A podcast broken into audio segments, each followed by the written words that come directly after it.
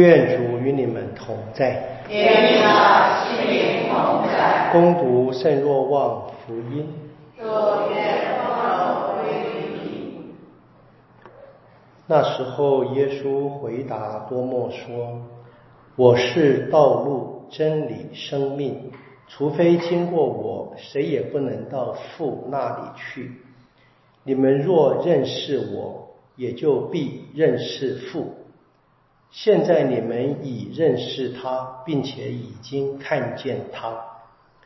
菲利伯对他说：“主，把父显示给我们，我们就心满意足了。”耶稣回答说：“菲利伯，这么长久的时候，我和你们在一起，而你还不认识我吗？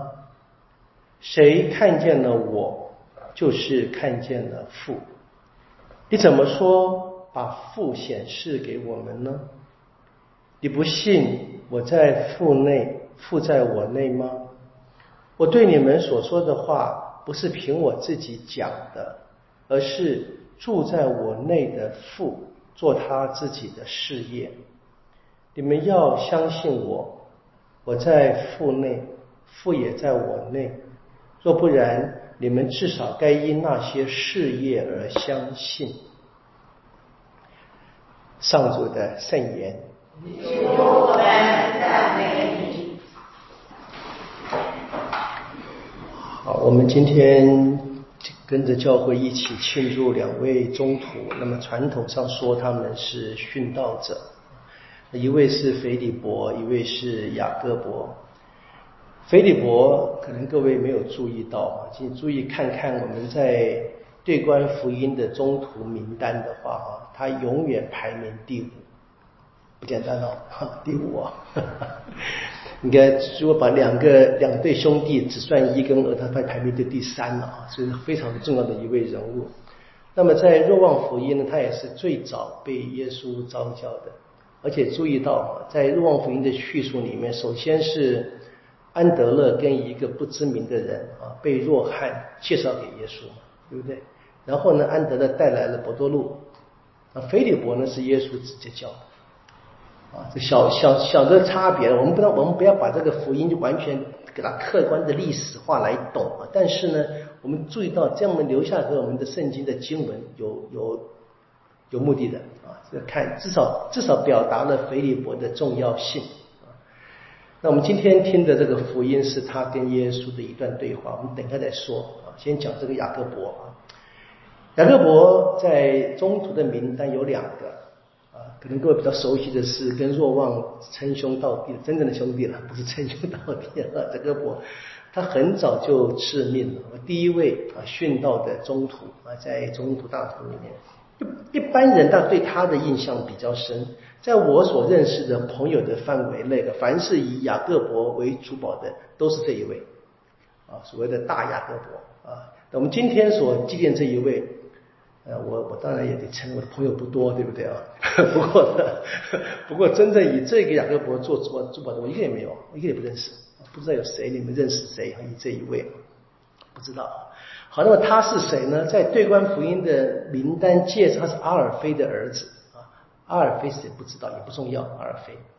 那这个讲法呢，至少有一个方法。如果我们还知道这个雅各伯嘛，在传统上也被认定为耶稣的兄弟所以如果他是耶稣的兄弟，又是阿尔菲的儿子的话，我们知道，那他跟耶稣只是堂或者是表兄弟的关系，最多啊。这是一个很简单的一个理解嘛。然后我们知道，在初期教会，嗯，当博多禄跟呃若望本土们他们在传福音以后呢，那真正的耶路撒冷领导教会的那一个人，我们一般讲耶路撒冷第一位主教是雅各伯，是这一位啊，因为那个大雅各伯早就已经殉道了嘛，就是当然是他嘛。我们新约圣经还有一部作品叫做雅各伯书啊，所以传统也说是他写的。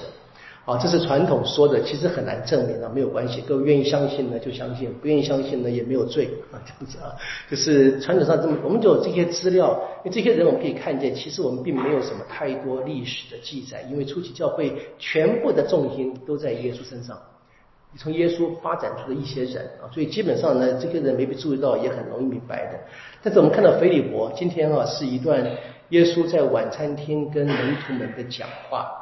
好，多默呢听到了耶稣说啊，说你们不要怕，我去哪里你们会去，你们知道。你去哪里？你去哪里？告诉我们。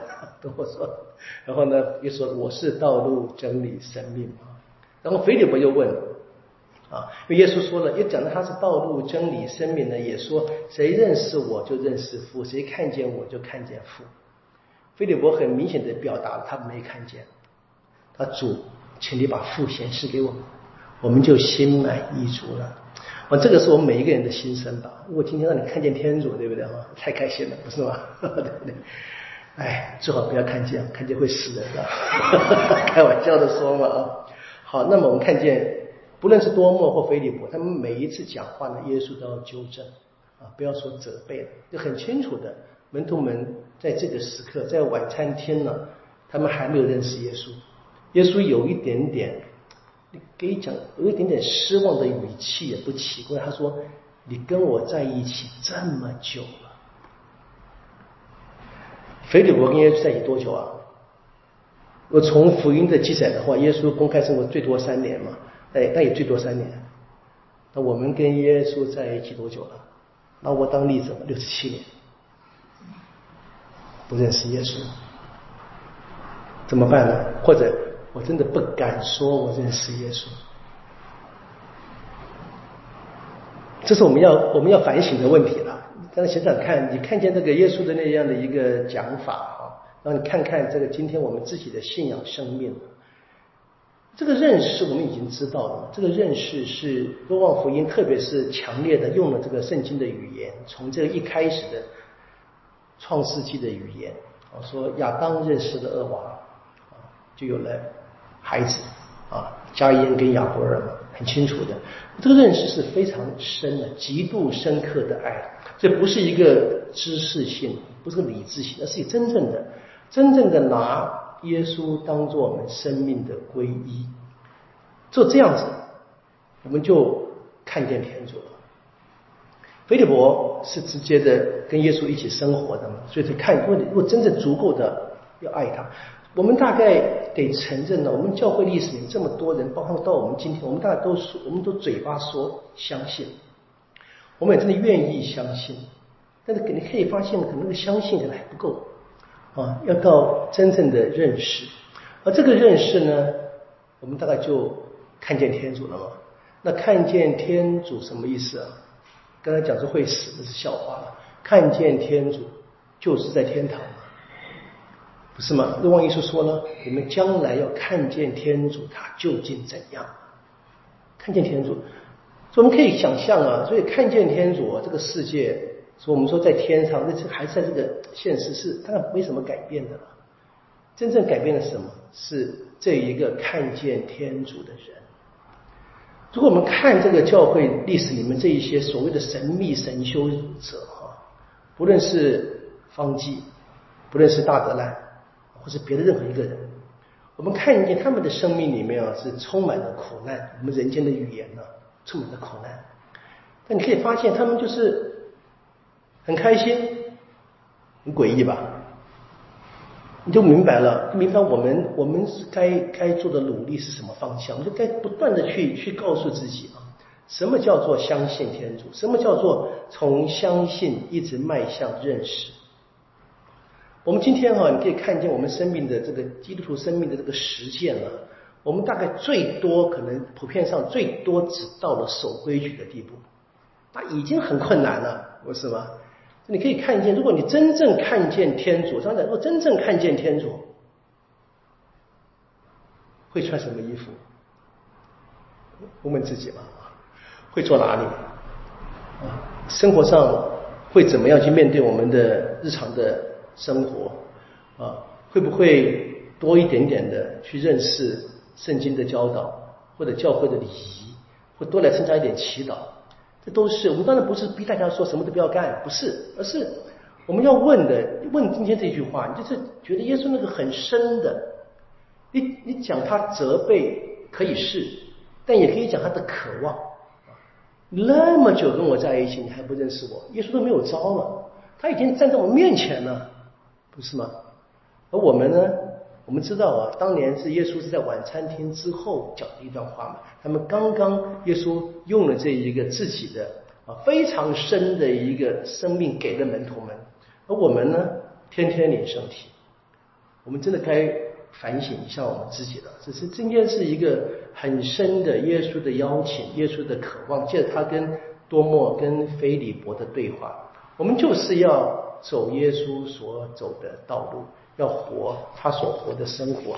我们如果在他身上，在读经，在领受圣体、感恩圣事，看见他，那么看见天主，我认识他，认识天主，我们自然就是把这一个信仰可以跟人分享。